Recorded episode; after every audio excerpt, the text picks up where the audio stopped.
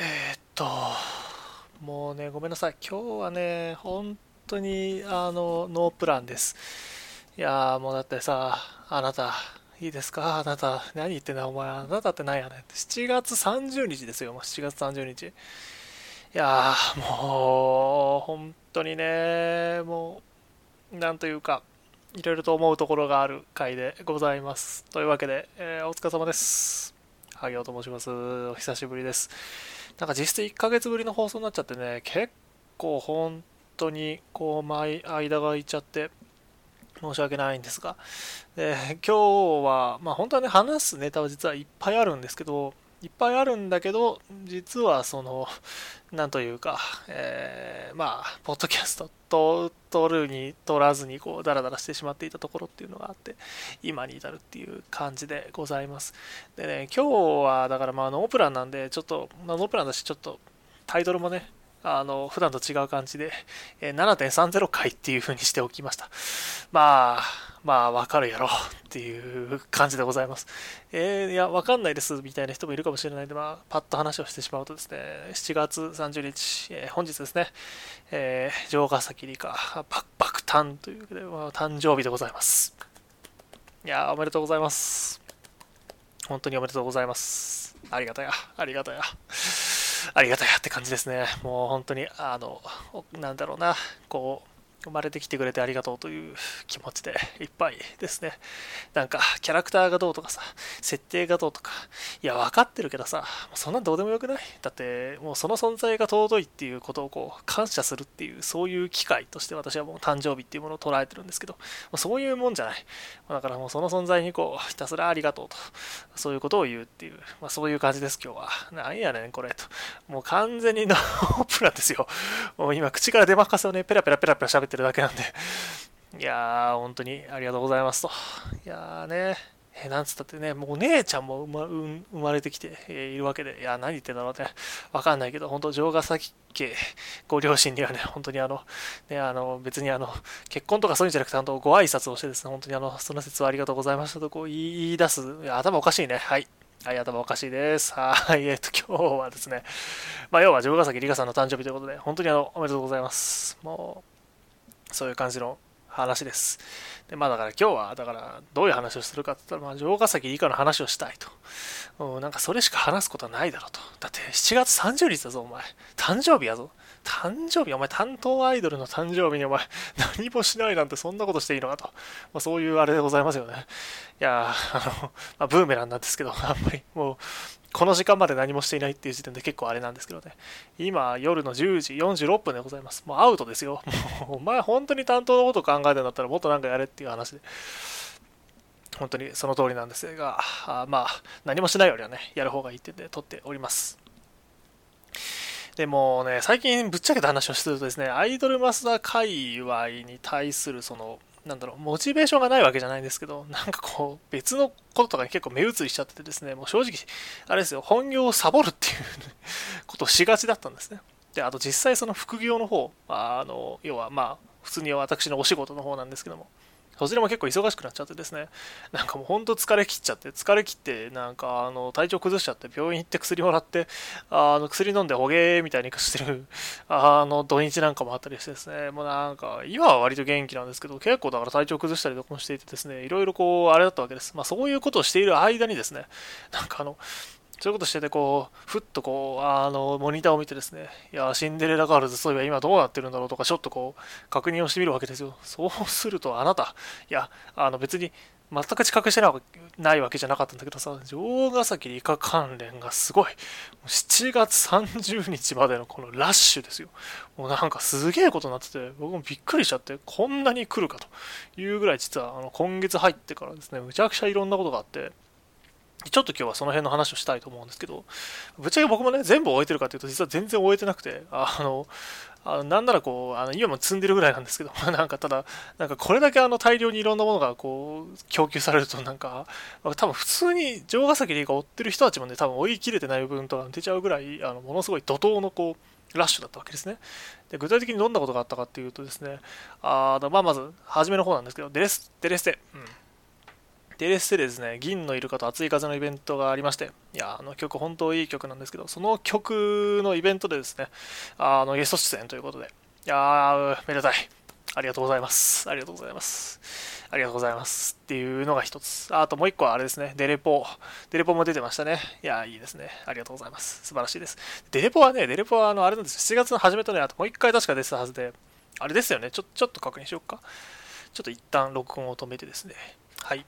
えー、そうですよ。やっぱり来てましたよ。そうだよね。私の記憶がもうね、曖昧になってんだけどもう、来てましたよ。そうですよ。あれですよ、カブトムシ寿司等々、あの、公式化っていう、もともとしてたような気もしなくもないんですけど、あの、デレポでですね、ナターリアと城ヶ崎里香さん、一緒にこう、カブトムシを取りに行くっていう絵面がとうとう出てまして、いやー、ありがたいありがたいという感じでございます。本当にね、もう、こういうのも出してくれて、本当嬉しいね。公式も拾ってくれてさ、そうっていうのがあったり、そもそもあの、デレポでリトルポップスとか、あと委員長となんか、やり取りしてるやつとかね、確か委員長がさ、ひらがななんだよね。そう、委員長ひらがななんですよ。で、一番最後のうーが伸ばす棒とかね、もうそれだけでこう、ありがとうございます。ありがとうございますって感じですね。はい、次。えー、っと、あとそう、あの、しれっとね、あの、ミレイちゃんの限定 SSR が出てた時にもですね、こう一緒に映り込みをしていてですね、可愛いんだな、これが。もうなんか、なんかそんな顔するのか、と、もうほんとなんかずるいよね、ここまで来るともうなんかやばい。口調が気持ち悪い。口調が気持ち悪いんですけど、まあそんなこともありましたり、あと、何よりですね、進撃の3期が始まりまして、えー、それに従ってというか、何ですか、それに、それに伴ってだね、伴ってあのシンデレラシアターっていうのがあってですね、そこにもこう、ミカ、リカ、ミリア会っていうのがあったりしてですね、リカちゃんも出てて、ありがとうございますと。いや、ありがとうございますですね。とかね、あと次ですよ。何よりあの、あれですよね、デレス、えー、っと、あと、あ、あった、そうそう、あの、進撃の、何ですか？あの、なんていうの？あななんつうの？えー、っとワイ、ワイド版って言った方がいいのかな？シンデレラガールズ劇場のあのワイド版があって、そちらにもその、いわミレちゃんの SSR 出てたってこともあって出ててですね、あの、結構初めて怖がってる顔って、なんか、今まであったかなって振り返ると、多分なかったと思うんですけど、結構がっつりそういう顔があって、顔が出てたりしてですね、ありがとうございますと。新しい、こう、一面っていうか、まじ、あの、一面が、あの、物理的にその、表情でちゃんと見せてくれるっていう、ありがとうございます。ありがとうございますって感じですね。はい。もうなんか、今日はありがとうしか言ってないですね。関係学習にありがとうを言う回ですよ、今日は。で、あと次ね。そう、ママバスのね、ツアーがあったんだよ。おこれ、俺、これはね、忙しかったけど、やりました。だって、だってお前、だって、お前っていう、この、いや、予想外でしょ。びっくりしたもん、俺。でしかも、あの、イベント出演、パートナーが、例の池袋先生でございますよ。いやー、なんていうか、まあ、城ヶ崎里香さん、もともとそのなんか、天才肌みたいな、こう、捉え方をしてる人がいたり、私も割とそっち寄りの、こう、ことをこう思っていたりとかしてですね、結構、なんか、乗るとスッと覚えるみたいな描写が割とあったりして、えー、した印象があってですね、ちょっと私もごめんなさい、もうなんか最近怪しくって、にわかだからちょっとあれなんだけど、そういうところが結構あったと思っていて、で、そういうところもあってですね、こう、天才派、肌、ニアリーイコールで、まあ、天才って、なんだろうな、その天才キャラというか、まあ、結構その、なんだろうな、頭、頭いいっていう風な言い方をするとだいぶ雑なくくりになっちゃうんだけど、なんかそういうそのところがあるキャラ、キャラじゃないですね、アイドルですね。そういうアイドルって、まあ何人かいると思うんですけど、そのうちの1人がですね、やっぱり、あの、とびっきりの、とびっきりの天才ですよね、が池袋さんだと思っておりまして、で、そんな方がですね、とうとうあの、絡みがあったっていう、まあ、なんか、なんだろうな、な今までなかった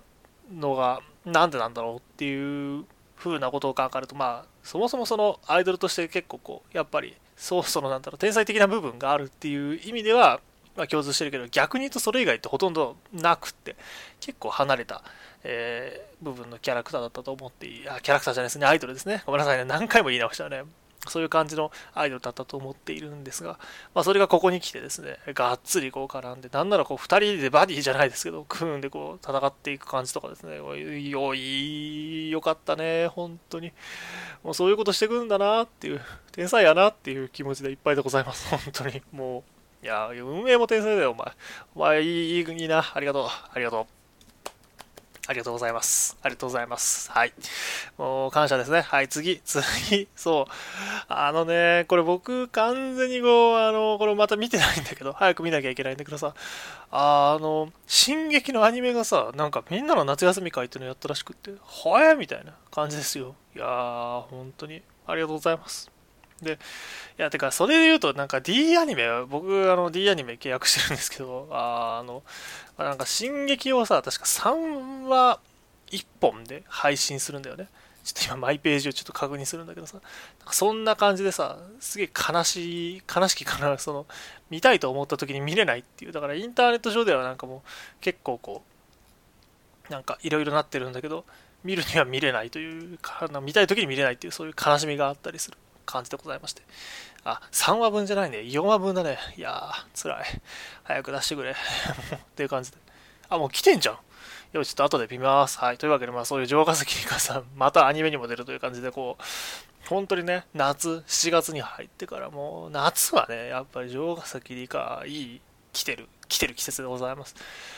なんというか、あの、まあね、私の中でもこう、なんだろう、ビジュアル的に圧倒的にこう、なんだろうな、強い絵面っていう、城ヶ崎理科の中で一番ビジュアル的に僕は強いと思ってる絵面っていうのがあって、それはあの、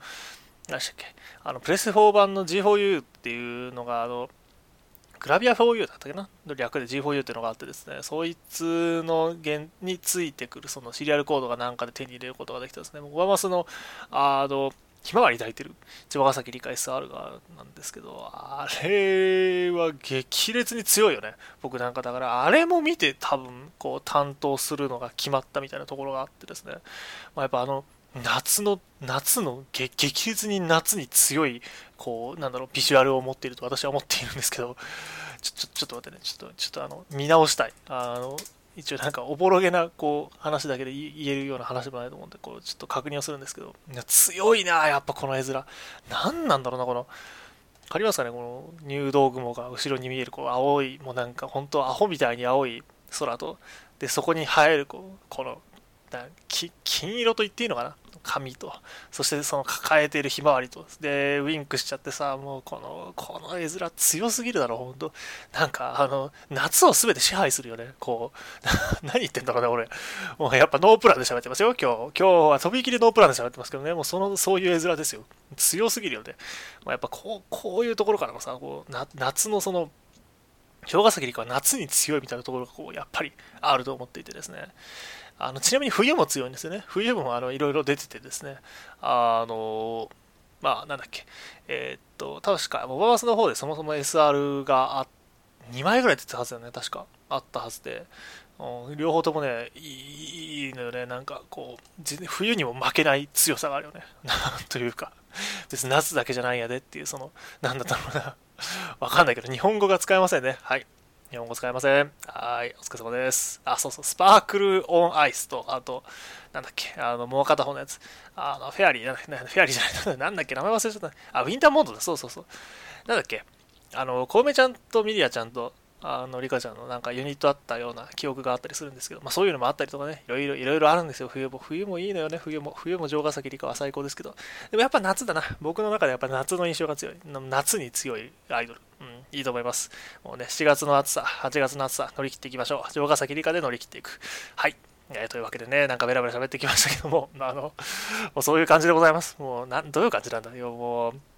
本当にありがとうございましたと。そういう感じでございます。7月いっぱい。本当怒涛のラッシュでしたね。別になんか最近全然なかったかっていうと、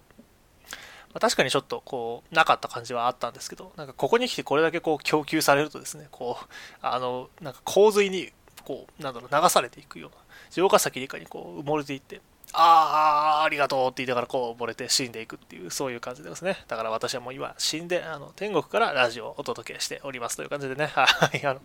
あ、ポッドキャストですね。ラジオじゃないですね。そういうとこちゃんと大切にしていきたい。大切にしていきたい、そんなえ7月30日え夜11時でございます。やばいね、早くしないと、ちょっとあのアップロードする時間を考えるとね、あの書き出しとかちょっといろいろ考えるとちょっと時間が足りないんで、さささささっとやっていきますけども。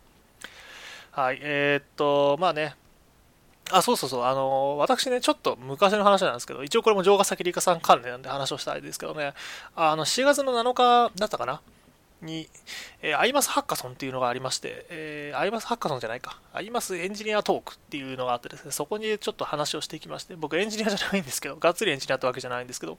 あの動画をちょっと、あ動画もあの生放送してです、えそこで生放送してたりしたんで、そこで一応発表したんで、まあ、その様子がその生放送の録画に載っておりますので、まあ後からあの興味ある方見ていただきたいんですけど、そこでまあ城ヶ崎理科について、え5分間みっちり話すっていうことをしてまいりました。で、なんか、こう、結構初めての試みというか、僕自身が多分エンジニアというか、エンジニアに限らず、その、なんだろうな、こう、そういう、なんか、公の場で、なんか、あの、多分知らない人の前で発表するっていうのは多分初めてなんじゃないかな。大体ほぼほぼ初めてみたいな経験だと思っていて、そんなことしたことなかったんですげえ緊張してガチガチだったんですけど、でもだいぶ楽しく喋れさせていただきました。あまあ5分間だったんですけどね、その中でこうできるだけ城ヶ崎里香さんのいいところがこう皆さんに伝わればと思っていろいろこう喋った感じでございます。まあ、動画見ていただけるとね、その辺の内容がわかると思いますんで。まあでもあの場はね、かなりそのお客さんが安、お客さんと客じゃないですね、その聴衆の皆さんなんというか、こう、来て、あの、聞いてくださってる皆さん、プロデューサーの方々がですね、みんなこう、だいぶ優しかったんで、かなり話しやすかったのもありますし、まあ、そういう中でこう結構、なんでしょうかね、同意しながら聞いてくださってる方とか、いろいろいらっしゃって、まあ、あの、発表終わってからですね、LT 初めてだった、なんか LT 初めてだったの？みたいな、なんか逆にそれで驚かれるみたいなこともあったりして、大変嬉しかったです。まあ、あの、皆さんのですね、城ヶ崎理科をこう深めるきっかけになればいいなと思ってますし、もちろんまあ担当していただくとかそういう方向に持っていただいても構わないんですけども、やっぱりその、なんて言うんでしょうね、こう、やっぱあの、いろいろこう別にこの、なんだろうな、アイドルマスターというコンテンツに限らず何でも大体そうだと思うんですけど、やっぱりその、なんていうか、好きな人から話聞く方が早いって結構あると思っていて、で、そういう意味でやっぱりアイドルのダイレクトマーケティングっていうのももろにそうだと思うんですよね。その人の、なんだろうな、そのアイドルの良さっていうのをこう、やっぱり分かるっていうのはもちろんその自分でそのテキストを読み込むとかいろんなことをするっていうのも大切だと思うんですけどそれだけじゃなくてやっぱりその好きな人から聞いちゃうっていうのも早いしうんまあ、もちろん早いだけじゃなくてそのなんだろうなその熱さみたいなのがついでにそこに乗っかってこう伝わるという部分があると私は思っていて、まあ、そういうことを今回のそのライトニングトークで喋った中で、ね、皆さんにこうお届けできていればいいのかなっていうふうに思っております。まあねうんまあそうなっているのか分かりませんけども。あのまあそんな感じの内容なんで、あの後でもしよかったらぜひご確認、えーえ、ご覧になっていただければというふうに思います。というわけで、ちょっとまあだらだら喋って、まあ17分ぐらいか。結構喋りましたね。あ、でもそうそう、最後にね、最後に、そうだ、一個だけあの、もう、城ヶ崎里がやっぱ最高やなっていう話をした後に、ちょっと最後に一個、その、もう一個ね、感謝の話をしたいと思っていて、だいぶ前の話なんですけど、だいぶ前もも何もって、ちょうど1年前の話なんですけど、あの、城ヶ崎理香を知っているというか、城ヶ崎理香さんのプロデューサーの皆様の方だったり、まあ、ファンだったり、いろんな方々が、多分その、一番その、わかんない。他の人どうなのかわかんないけど、少なくとも私が今までその、追っかけていて一番良かったと思えた瞬間っていうのが世の中にはあってですね、まあ何かっていうと、あの、やっぱり前、去年のそのフィフスライブの福岡公演2日目なんですよ。もう僕、僕ね、今でも確かツイッターのプロフィールって、あの、ちょっと今確認したいんだけど、どうだったっけな。多分、そんなことが書いてあったと思うんですけど、そう、あの、僕、未だに、多分1年ぐらいずっと前から、本当にずっと前から、デレフィフス福岡公演2日目、本当にありがとう、ありがとうって、プロフィールにずっと僕入れっぱなしにしてるんですけど、本当にあの、そこでずっとそういうことをに書きっぱなしにしておくぐらいに、その、シンデレラガールズのフィフスライブ福岡公演2日目っていうものに、むちゃくちゃその思い入れがあるんですよね。で、なんで思い入れがあるかっていうのは、その、あの公演の内容をご存知の方ならみんな知ってると思うんですけど、あの日って7月30日、ちょうどだから城ヶ崎里香さんの誕生日当日だったんですよ。当日にライブがあるっていう、アイドル当日にそのアイドルが出演しているライブがあるっていう、そういう、まあ、かなり特殊な状況だったわけですよね。で、そういうところに、まあ、実際その担当アイドルの、その、なんか誕生日をライブで直接祝えるっていうアホみたいに素晴らしい、その、なんか、まずその時点でやっぱり最高の場なんだろうな、まあ、なんだろう、空間、時間、経験がもう約束されていたわけなんですよね、その時点で。で、まあ、それだけでもすごく、すごい話だと僕は思っていて、すごい、実際すごいと思うんですよ。まあ、すごいでしょ？うん、わかんない。他の人はどう思ってるのかわかんないけど、私にとっては本当にすごかったんですよ、その日っていうのは。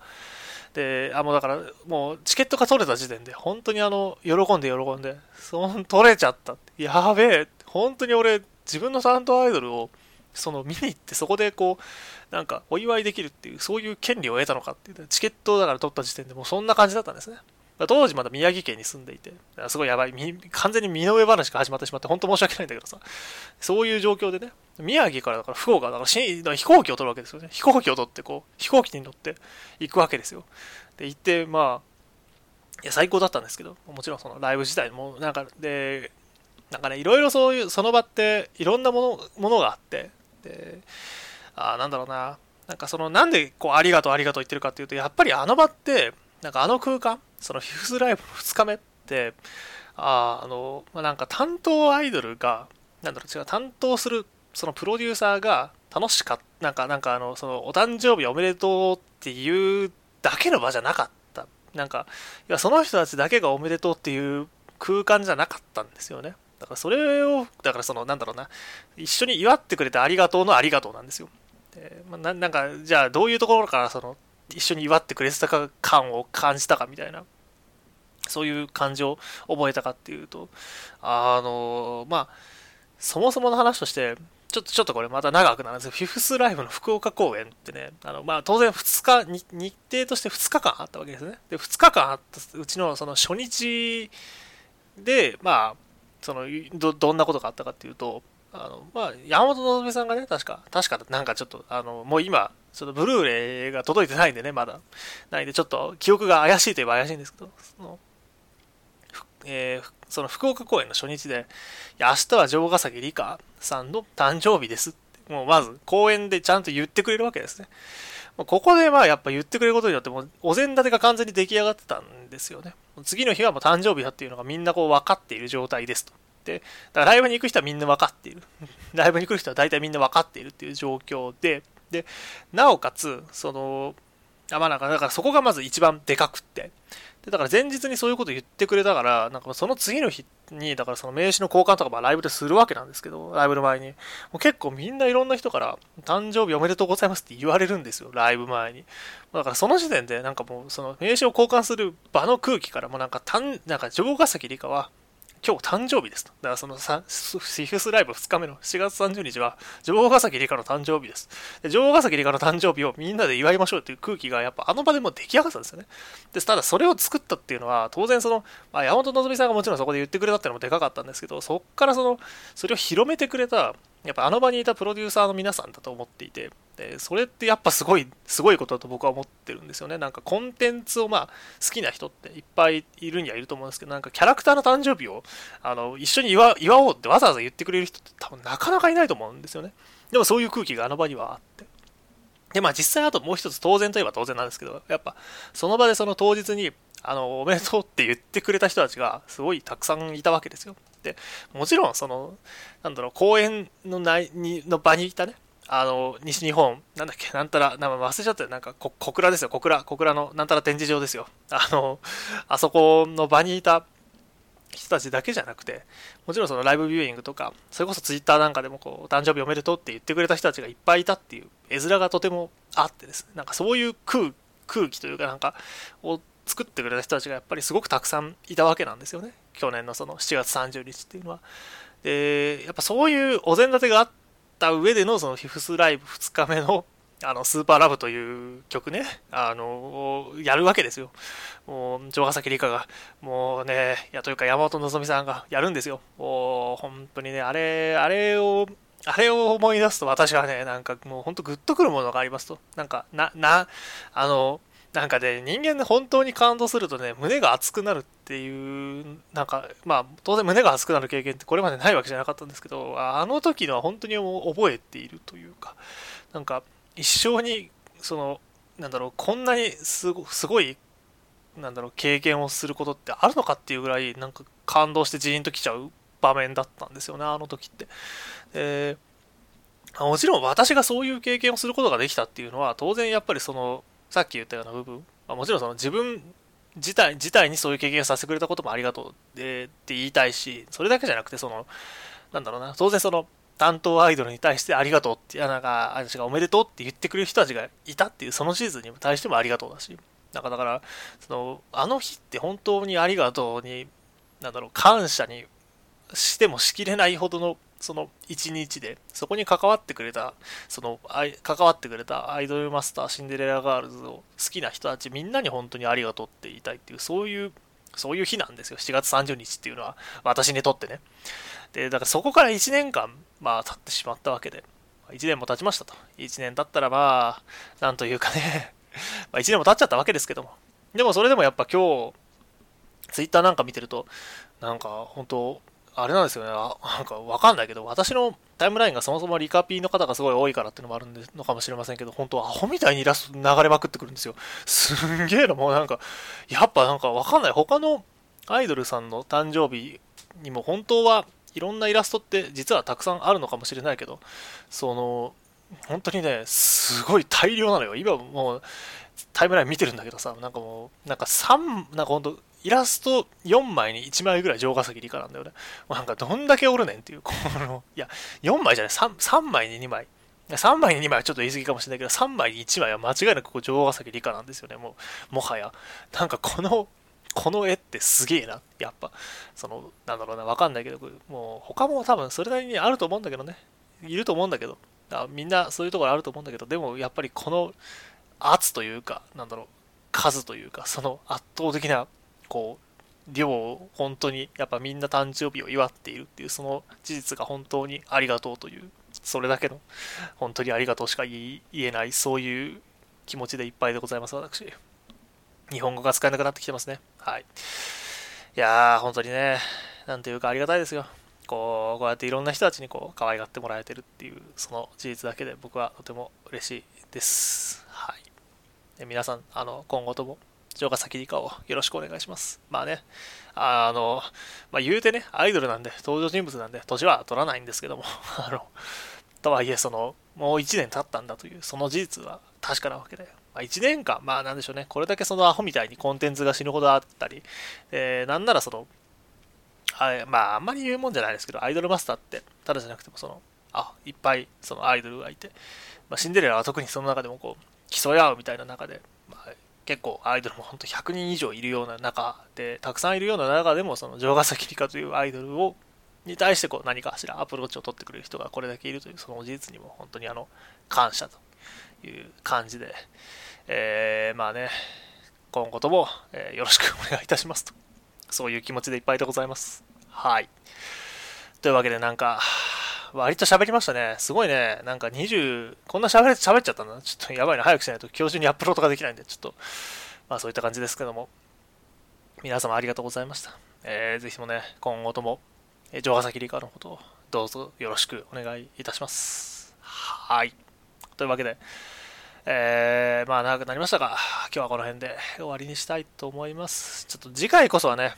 アイマス以外の話をしたいと。もう、いつも言ってんだ、俺。なんか、ポッドキャスト撮るためにね、アイマス以外の話したいって言ってるんですけど、もう何かしらアイマス関連、こう、心に刺してくるから、本当にね、勘弁してほしい。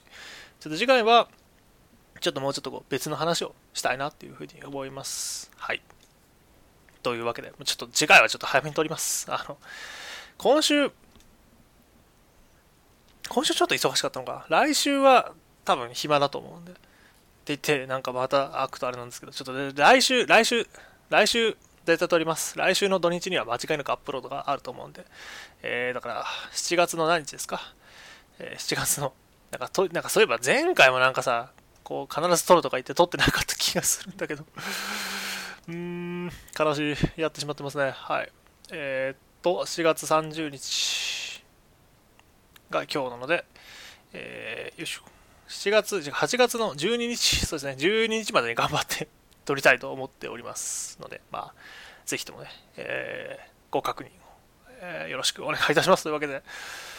あ今日もなかなか話してしまいましたが、えー、ぜひともね、あと残り、えー、40分ぐらいですけども、城ヶ崎理科のことを皆さん考えてあげてください。というわけで、よろしくお願いいたします。それでは、あありがとうございました。ありがとうございました。えー、ありがとうございました。本当にあの、なんかこの放送自体もそうですけども、城ヶ崎理科と、そのに関わる全ての皆さんにありがとうと伝えて今日は終わりにしたいと思います。ありがとうございました。失礼します。